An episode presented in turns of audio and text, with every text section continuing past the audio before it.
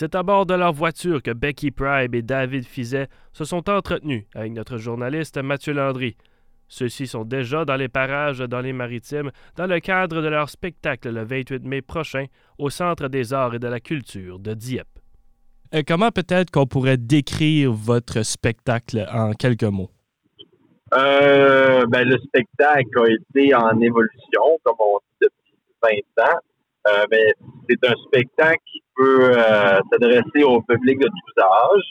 Euh, c'est un spectacle qui, qui, qui, prône beaucoup la relation amitié complémentaire, mais aussi. Oui, c'est ça, avec beaucoup de, de, de, de, de manipulation, de, de cirque, d'acrobatie, d'interaction avec le public. Parfait. Euh, je vois aussi beaucoup les couleurs euh, roses, noires et blanches. Peux-tu m'expliquer un peu pourquoi ces couleurs-là? quelle sorte de signification qu'ils ont pour votre spectacle? ben, c'est sûr que euh, ça a parti du, du blanc et noir. dans nos premiers temps, on était beaucoup dans le blanc et noir, puis on a rajouté une plume rose un jour on s'est de ça pour, euh, pour euh, en rajouter dans le reste du costume, pour faire un, rappel de cette grande plume rose-là, qui, finalement, au fil des années, a complètement disparu dans nos euh, dans notre scénographie, dans notre dans nos, dans nos costumes aussi. Il n'existe plus cette grande plume rose-là. c'est vraiment c'est vraiment évolutif. Ça rajoute certainement un caractère à votre acte, j'en suis certain. Euh, dans la vie de tous les jours, comment pourrait-on décrire la vie de David et de Becky? Dans la vie de tous les jours, notre vie plus personnelle? Oui, oui, oui. Ben, Une sorte de personne euh, qu'on peut voir à l'extérieur du spectacle, disons.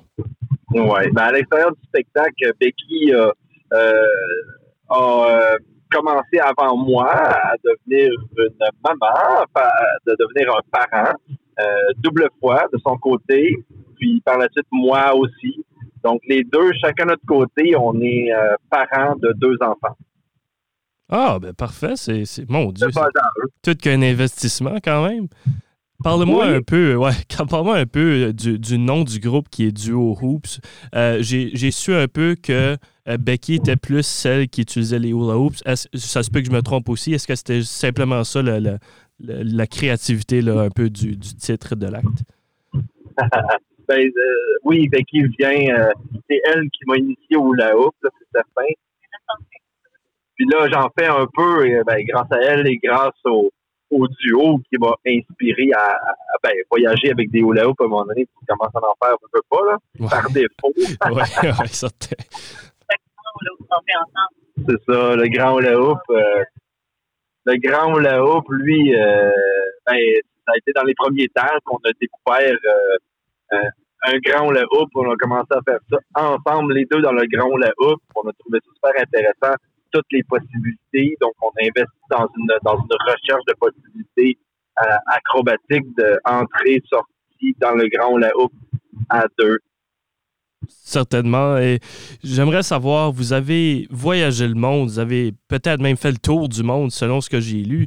Et quelle était votre expérience favorite en tant que destination de spectacle?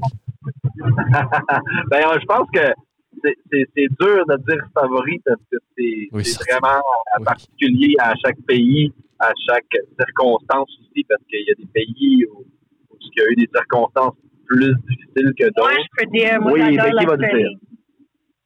Moi, l'Australie, c'est mon favori. L'Italie, vous avez dit? Australie. L'Australie, wow! Est-ce qu'il y avait peut-être une barrière de langage, euh, surtout avec vous, là, David? Je ne connais pas ton, ton expertise d'anglais, bien évidemment, mais quand tu vas à des places comme l'Australie ou l'Angleterre ou même l'Allemagne, il y, a sûrement. Euh, je sais que vous avez un peu de l'humour aussi d'intégrer dans votre acte, fait que peut-être qu'il y a une, barrière de langage. Là, je ne sais pas si vous pouvez m'en parler un peu. Au niveau de l'anglais, c'est sûr que j'ai la meilleure partenaire pour ça. oui, oui, certainement. Mais au niveau, euh, au niveau du, des autres pays, qui est une langue qui, qui, toujours très difficile à apprendre pour le peu de temps qu'on est là. Euh, ben, c'est le langage corporel. Oui. C'est le, le, non-verbal qui parle, entre autres. Euh, on se permettait quand même des fois de parler en français devant le public parce que le, le, verbal amène à faire voir le non-verbal au public.